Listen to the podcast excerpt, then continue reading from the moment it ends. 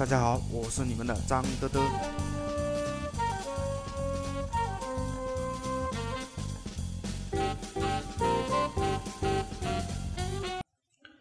社群最为常见，即是最为致命的一个问题，就是死群。一旦没有活跃，更别谈后续所有的动作。相反，体现社群价值的一个重点就是群的活跃度。通常活跃越高，代表社群挖掘的价值就是越大。很多企业的社群经常都是运营者一个人在里面进行自嗨，这样的结果肯定也是最终沦为速冻群。根据二零一八年微信数据报告，早在一八年，微信用户人数就突破十亿大关。而这么多人聚集在一个软件上，大部分人的需求都是为了进行社交。而微信群变成了大部分人去寻找社交的一个线上虚拟场地。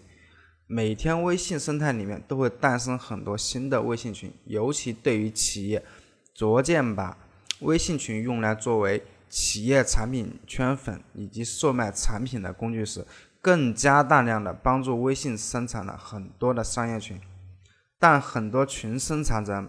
在建群时没过多考虑后期的运营以及前期拉人时的精准度，导致群建立之后没过多久就变成了死群，这是行业的一个通病。通常，如果一个群很容易变成死群的话，一般大部分原因有两个，一个就是企业在建立群做完第一次收割之后，通常就没太去管理运营群。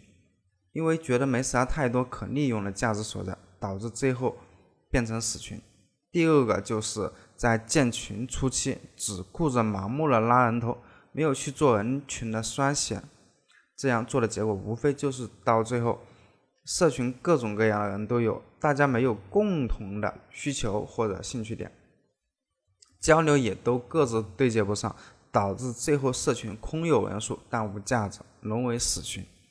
对于企业来说，建立社群无非是想通过社群来进行产品变现。而如果社群里面的用户都是一些死粉，那这样的社群用户对于企业来说价值并不大，因为无法将其转化。社群，我始终认为在精而不在多。纵使群内人数再多，但大多数人并不是你的目标用户。那么这些人也只是一个社群数字，还可能将占据你的内存。不管是 APP 还是公众号，或者是社群，精细化运营这个概念开始变得越来越重要。因为只有针对性的根据用户需求做引导以及运营，才能触到用户，最终使其下单。对于 APP 或者公众号，我这块我就不多描述了，因为。现在基本大部分这类的载体都是根据业务产品定位而去建立的宣传平台，发的所有内容也都是和自家产品有强关联性的内容。好，好，我们就讲到这，下个节目我们讲对于社群精细化运营。